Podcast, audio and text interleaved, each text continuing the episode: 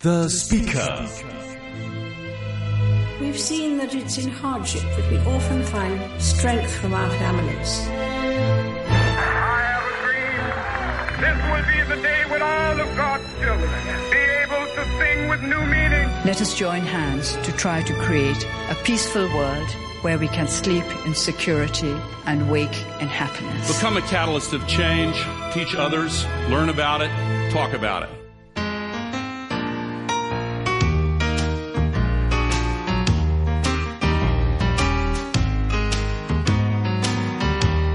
啊，趙善恩啊，係何基佑我哋呢個節目啦吓，都係嗰句啦，每個星期咧都會揾到啲吓舉足輕重嘅人馬嚟分享下佢一啲學英文啊、講英文嘅心得啦。今日呢位嘉賓咧，開咪前咧，我認識咗佢多啲，我發覺佢嚇佢把嘴勁咧，其中可能可能啊有一個秘訣就係佢飲啲好熱嘅水嘅成日，佢仲可以一嘗嗰杯水就知道呢一杯水係八十五 度，呢個係我做咗咁多年人第一次聽，憑個嘴可以斷定到個溫度，佢把嘴真係犀利，鐵我我嘴真啊！係喎啊我唔驚錯，啊因為你冇法子 show 我係錯噶嘛。冇係㗎啊，我冇哋㗎，冇帶同埋你飲啫嘛，但係温度計你喺身。急不及待嚇同大家打下招呼嘅咧，就有資深大律師李柱銘先生，你好 你好，Martin。 Martin，李柱明，哦，李柱銘先生，哎，sorry 啊，我講錯 咗。你八十五度嗰杯水，你真係成日都飲咁熱嘅水嘅，唔係我中意飲熱水嘅，誒、係就算天時熱，我都中意飲熱水嘅、嗯啊咁點解即係有咁樣嘅？即係我純粹好奇啊習嘛慣。因為咧嗱，我唔飲咖啡，我唔飲茶嘅。嗯呢、次誒、就係嗰陣時入咗立法局，嗯，即係回歸前就係叫做立法局。係咁我頭一次入去嘅嗰陣時係一九八五年就贏咗，咁就頭一次就入咗立法局。嗯咁嗰陣時開會呢，如果你去正式開會，即係禮拜三嗰啲呢，嚇就係開大會呢，係嗯就唔俾咖啡唔俾茶嘅，只係水嘅啫。咁一每人一杯喺前頭。係咁但係如果你內會呢，誒嗰啲委員會啊嗰啲呢，就未開會之前呢，就已經有人呢，就斟一杯咖啡或者茶、奶茶俾你。咁跟住呢，你自己可以去補嘅。咁你擺喺個角落頭嗰度呢，就有熱住嘅咖啡、熱住嘅奶茶，等你自己斟、自己溝係。咁我就平均每日就飲三杯，三杯，三杯每朝。哇咁就有一朝呢，去到十二點零啦，我又去想啱啱想倒第三杯俾自己，我突然間就問一問自己：，喂，你需唔需要呢杯咖啡呢？李柱明，咁我答案梗係唔需要啦。嗯，咁我就望一望隔離，就有滾水，有係有凍滾水，咁我就用咗滾水。咁由八五年十二月開始，我就冇飲咖啡，冇飲奶茶啦。哦，啊嗯咁我而家可樂都唔飲嘅，嚇哇汽水我都唔中意嘅，我淨係中意水，仲要熱水，熱水有時凍水都得。係即係睇下，譬如熱水就喺度好，譬如食完飯，當人哋飲熱咖啡、熱奶茶嘅時候，我咪滾水咯。嗯。如果飯前人人哋飲啲凍嘅，咁我飲冰水都得嘅。係，OK，唔 咁我不過其實同呢個節目冇 關係。緊要嘅，但係認識你多啲好開唔心。係啊，我都覺得有關係啊點解嘅咧喎，因為咧其實我哋講演講咁啊，梗係靠張嘴，靠呢個迷人聲線咁樣，希望咧係可以即係誒表達到自己嘅睇法啦。你唔好捉到講迷人哋聲線，啦因為我知道我把聲線係最曳嘅。係咪我 啊？有時打電話去揾啲大律師咁咧，嚇突然間個女仔未聽過我嘅喎，嗯嗯，佢話你咪係李柱明 啊？哇！我話我把聲唔係咁衰係嘛？咁我要改口啦， 可能有應該係有 character 個性，冇係啦錯，有有個個性性嘅嘅聲音，一聽咧就聽得出啦。咁啊，其實平時咧，即係譬如演講嘅時候咧，你自己會唔會有啲誒乜嘢特別嘅心得㗎？譬如特別喺喺游説嗰一方面咧，我演講咧，我就唔會係揀嗰啲議題係我唔識嘅，嗯嗯嗯，因為我唔識嘅議題，你要我做好多功課。係，咁同埋咧分分鐘就寫定噶啦。係咁我哋最怕講寫定嘅稿嘅。誒、嗯係，我記得好多年前應該係一九八零初嘅嗰陣時，就香港就係搞第七屆誒英聯邦嘅法律研討會。係係，嗯咁嗰陣時我呢就係香港大律師公會嘅主席。嗯咁所以就要誒就代表又就俾一個題目俾我講，嗯咁就係我識嘅，就係、講刑事案。當你個客戶俾個官已經判咗有罪啦，你嗯同佢申請求情啦，嗯就淨係講求情係嗰個難度點樣樣，即係點樣咩方法點點樣求情。嗯，咁我就唔想寫定個稿嘅，但係佢哋話一定要、所有嘅講者都要一定要有個稿，嗯即係俾人講稿 approve 啊，定係點啊？咁唔係話俾俾咗佢，等佢印咗。哦等其他參與個嗰個即係現場會嗰啲現場咧嗰啲，每人都已經預知你。哦譬如有時佢唔得閒嚟，去到 新帝國，咁起碼佢有你個稿啊嘛。係即係圖文並茂啦，可以咁變咗咧，就逼住我係咁大個人咧，我我諗最多都係寫過兩次、三次啲咁嘅啫，即係未講之前俾個廣告人嘅。係咁先咁冇法你子但啦你嘅咁發揮係點樣？sorry，我想問。咁佢咁佢印咗出嚟啦。咁到我講嘅時候咧，我就一起身我就講我話嗱，如果你哋未睇過我講稿嘅時候咧，唔唔唔擔心，因為我而家今日講嗰啲咧係同我講稿完全唔一樣。 我我自己冇興趣啊，係你叫我咪讀翻出嚟有咩興趣啫？係咪所以我就唔中意用廣告嘅。嗯，咁所以我一定要揀一個題目係我真係識嘅，嗯我唔識我完全唔我就唔肯講嘅。係呢個其實對於一啲嘅學生嚟聽呢個節目都係好好，因為好多時佢諗我唔知講啲乜嘢好嘅啲學生，但係其實好多人俾佢哋嘅建議就係、就係講啲你最在行，講啲你比較熟悉嘅，起碼你嘅發揮又會係好啲咁樣。係啦係啊咁喺個職場上邊，你覺得誒呃嗱、演說其實有好多款唔同嘅形式嘅，即係喺誒官場上面又有，喺立法會裏面又有，日常嘅溝通啊點咁你自己有冇話你最擅長係邊一種嘅咧？嗱，如果你演講，睇啲咩場合，有時就好嚴肅嘅，嗯，有時就輕鬆嘅。我係試過一次，譬如演講係食晏咁，食完就講。咁啊邀請我嗰個呢係一個退休咗嘅法官，佢話我哋請你講呢，就係想你講笑嘅。係即係等大家開開心心食完飯。咁佢話：我哋係有關我哋呢個題目嘅呢，你只要係咁以提一提就得㗎啦。 OK 因為我哋呢個會嚇啊，就係、做呢一味嘅法律呢一味。咁你講一講，你求其提點一咗提題點就得㗎啦。咁樣。咁我嗰日去演講我就話：嗱，我就本來就對你而家呢一方面嘅法律我係完全唔識嘅，因為我做過一件案嘅啫。做完之後雖然贏咗，我以後唔敢做啦。嗰個咁咩？咁得啦，我而家講咗啦，啊咁我可以講第啲 嘢。哦咁樣不過我覺得咧，演講嘅其實誒、嗯你諗下啲聽眾最中意聽你講咩咧？有一樣嘢可以話一定通嘅，嗯，就係佢中意你講笑，係。因為你太嚴肅嘅嘢冇人中意嘅，尤其是食完飯或者食緊飯聽你講嘢，如果你冇啲幽默感咧，係就好悶好悶嘅。嗯，咁所以咧，我覺得如果你係問我係演講邊樣嘢最重要，我就係你一定要有啲幽默感，講翻最好就一個兩個笑話。係咁但係唔容易嘅，係咯，因為唔係與生俱來嘅喎，即係係啊同埋可能有啲啊人嗯性格真有係有古板啲人咧就上網揾嘅，哦係真係㗎，係啦都好有心啊！上 網揾做啲足笑話功出嚟。 課但係嗰啲咧就變咗即係唔係你自己嘅咯。係啊係，咁其實喺法庭咧，我都中意講笑嘅，間中講下笑話嘅。可以哎可以啊法官係好欣賞嘅，真係因為佢㗎好悶啊，成日流流長係啦咁係啦樣係啦。嚇。咪真係你講即係喺法庭上面講笑呢一個係我第一次聽，我以為睇嗰啲綜藝節目嗰啲搞笑嗰啲法庭嗰啲係啊，先先會會出現。嘅，唔係，即係嗱，譬如有一次我打一件案就係講到誒、有個教會佢哋爭權啊，嗯係咁嗰啲叫長老啊，係嗰啲長老爭權， 咁我就盤問佢哋，我話你個教堂裏邊有幾多教友啊？佢一百個，咁我一百個咁少，佢係啊，咁我識唔識嗰啲教友嗰啲名啊？唔識，咁我即刻就休佢一默。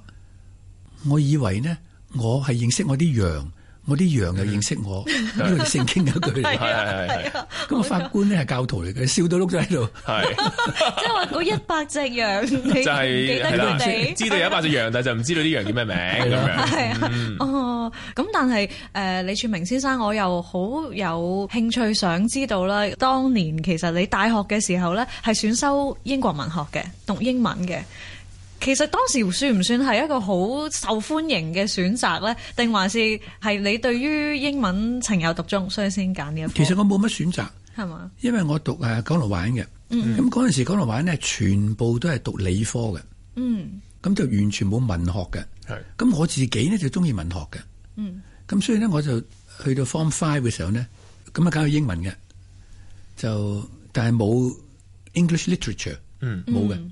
係咁我就去到 Form Seven 啦，即係要考大學啦 A A level 嗰陣時咧，咁我就決定啦。咁我爹哋呢，就喺華人呢，喺港龍華人就教中文嘅，我爹哋中文好叻嘅，教係古文嘅。咁我個仔咁點搞呢？咁讀完 Form Six，咁嗰個暑假過咗啦，要開學啦。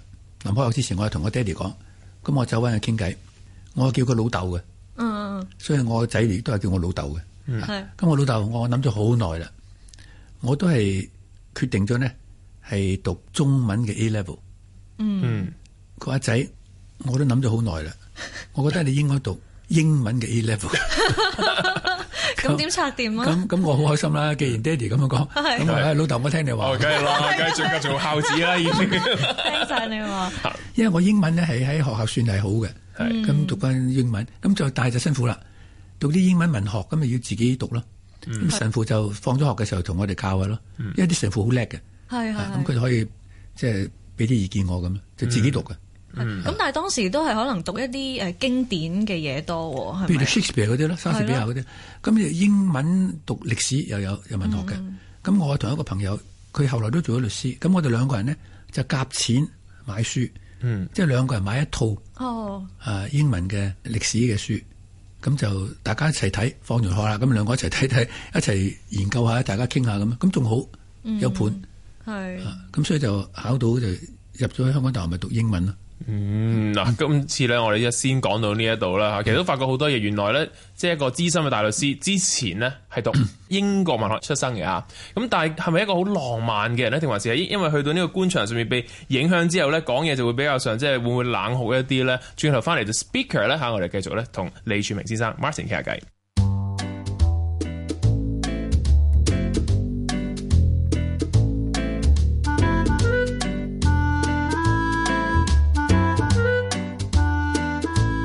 The Speaker。主持何基佑、趙善恩。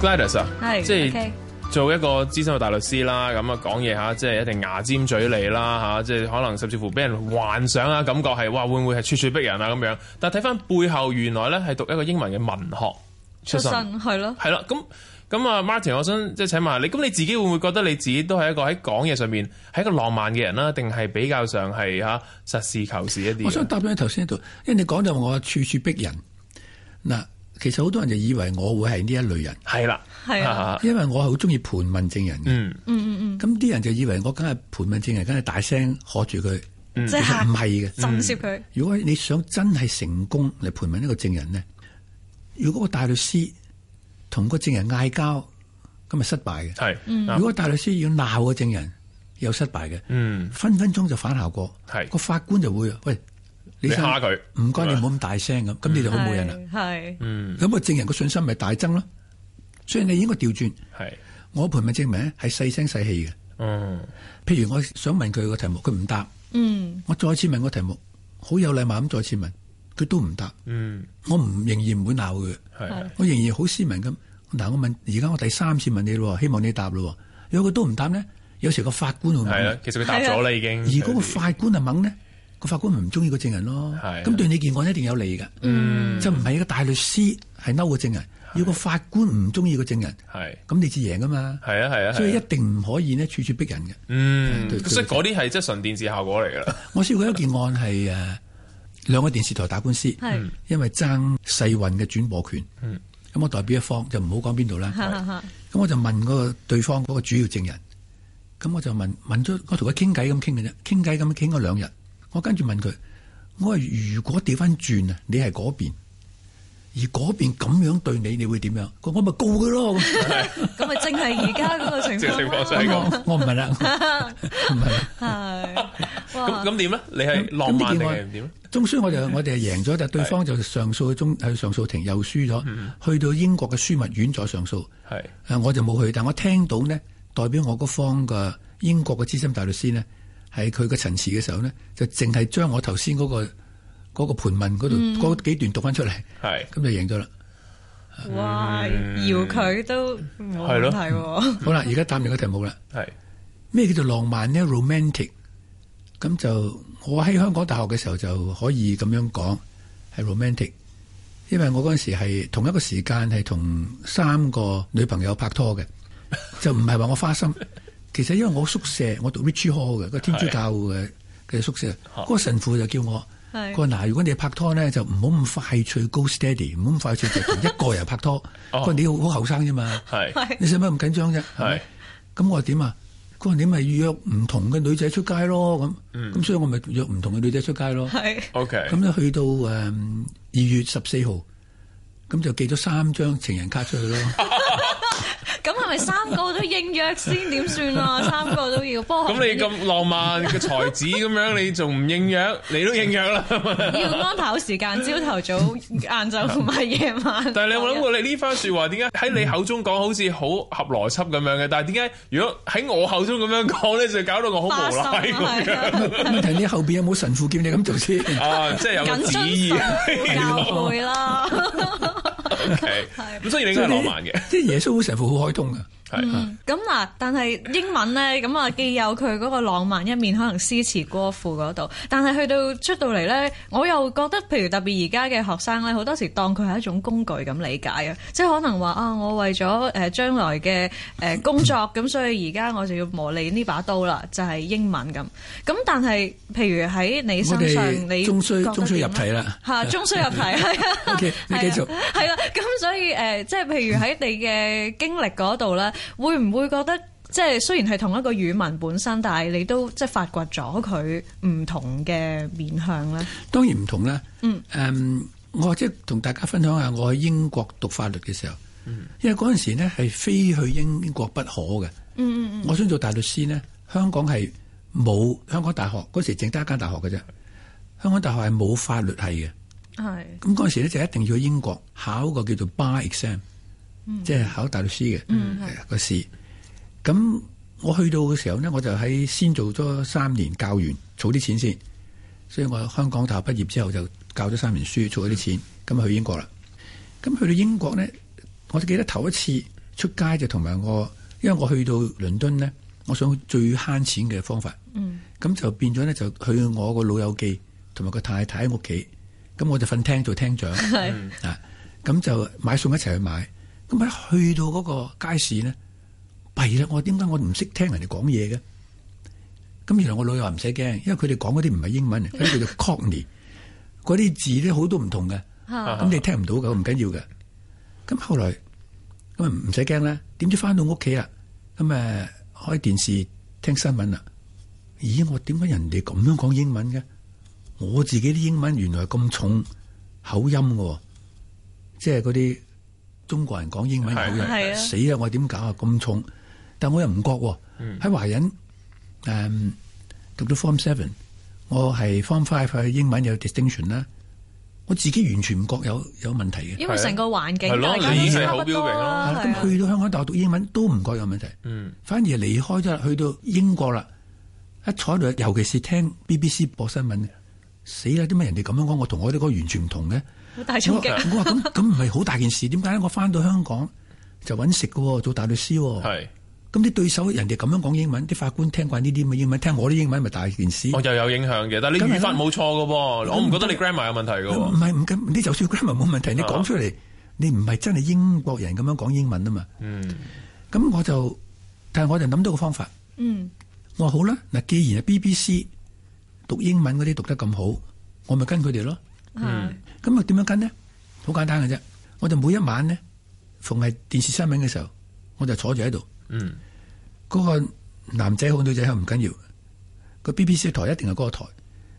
佢講英文，佢講一句，嗯，我就跟一句。嗯，譬如佢講十個字，係咁有高有低咁樣，特別點樣？有時每一個字要 emphasize，即係強調嗰嗰個重要啲，佢佢會講清楚係啊啲，俾啲力又講啲力落去咁。咁我咁我就跟佢，但係佢講十個字咧，我頭頭係跟咗頭四個嘅啫，係。因為佢一講完，我即刻又要讀翻出嚟啊嘛，自己係啊係啊咁我已然後佢有下一已經去句咗㗎啦嘛，係啊已經去係啊咗㗎啦係嘛啊。咁所以我頭頭佢佢譬如平均十個字，我跟咗四個字，佢跟住第二句咧，我又跟第二句嘅咯係啊係喎。啊你唔使驚㗎，你唔好要嗰啲咯。係啊係啊係啊，咁就就係咁啦。嗯咁去到兩個月之後呢，我就發現我嗰啲中國口音冇晒啦，犀利喎！即係你日日學，日日俾心機咁學。我嗰陣時又冇錢買錄音機，係咯，係如果錄音機又唔同咧，又更加容易啦。咁我係只係可以每一晚揾啲時候，平時咪讀書咯，嗯就係、聽新聞嘅時候就就就聽英文。所以如果喺而家聽啲聽眾，如果你覺得自己啲英文唔好，唔緊要嘅，係用呢個咁簡單嘅方法，其實唔係淨係英文嘅，國語都得㗎。係一樣係啫嘛，睇國語台啫嘛語言，一路咁跟住咯，係跟住人家咯，係咁讀，係咁做，係咁做咯。因為你有呢個需要，你就一定要咁做嘅。咁我啲國語我冇咁做喎，因為佢都唔俾我翻大陸。咁如果佢俾我翻大陸嘅時候，我都會咁做噶啦。其實有好多方法嘅， 要學好普通話， 咪先啊？喺喺呢一個即係啊資啊另外一個源方下法，另外一個方法就揾一個 girlfriend。係啦，我啱啱就想係啦講，你就一定咁呢為個咗呢個又有冇實踐過咧？喺 girlfriend 冇，我試過嗰陣時喺誒我執業嘅時候呢，有一個澳洲嘅大律師，佢呢就成日即係夜晚呢就喺灣仔飲嘢啦揾女朋友嘅飲酒啊，係係咁就係啲中文講得好好嘅。廣東話定係廣東話係哇廣東話。咁我有一次係整蠱佢，咁我話喂，我話你啲廣東話講得好好喎，係啊，多謝咁咯。嗯我話不過有啲灣仔嘅口音 喎，啊灣仔係因為灣仔都係一個好多元文化嘅社會嚟嘅同社埋區俾人嚟嘅。知你成日去灣仔其實冇㗎，廣東話邊度有灣仔口音因為我整蠱佢啫嘛。 係 但係係相對嚟講，英文就有咯喎，英即文有啊係可能有時大家就會知道，係甚至嗰陣睇咩誒 My Fair Lady 係啊係住邊條街都可能知道喎，從你口音度喺英國我留過學其實係好有用嘅，嗯因為我變咗呢，我翻嚟誒執業做大律師嘅時候呢，我唔使驚嗰啲英國大律師，嗯因為你英國嚟咩？我哋英國讀過書啦。係啊咁甚至我成日問佢啲英國邊度嚟㗎咁，咁有個倫敦或者係牛津或者劍橋咁，嗯咁佢啊可以牙刷刷，佢好多時係蘇格蘭嚟㗎嘛，係啊係啊愛爾蘭嚟㗎嘛，咁佢自己就變咗有啲自卑感啦。係係係，我反而又呢啲又要計算埋在內嘅啊，都好鬼得意啊！喺今集我哋嘅節目裏面咧啊嚇，即係一個好簡單先認識咗啊李柱銘先生啦嚇，資深大律師，佢嘅角度係點樣？但係下一集咧，我哋就 speaker 真係要講下佢點樣睇今時今日香港學英文嘅一個嘅制度啊，同埋佢細個去點樣學英文啊咧？佢幾多歲接觸英文嘅咧？係好細個定還是係比較大個嘅咧？所以千祈唔好錯過，下星期咧繼續有 Martin 李柱銘先生，thank you。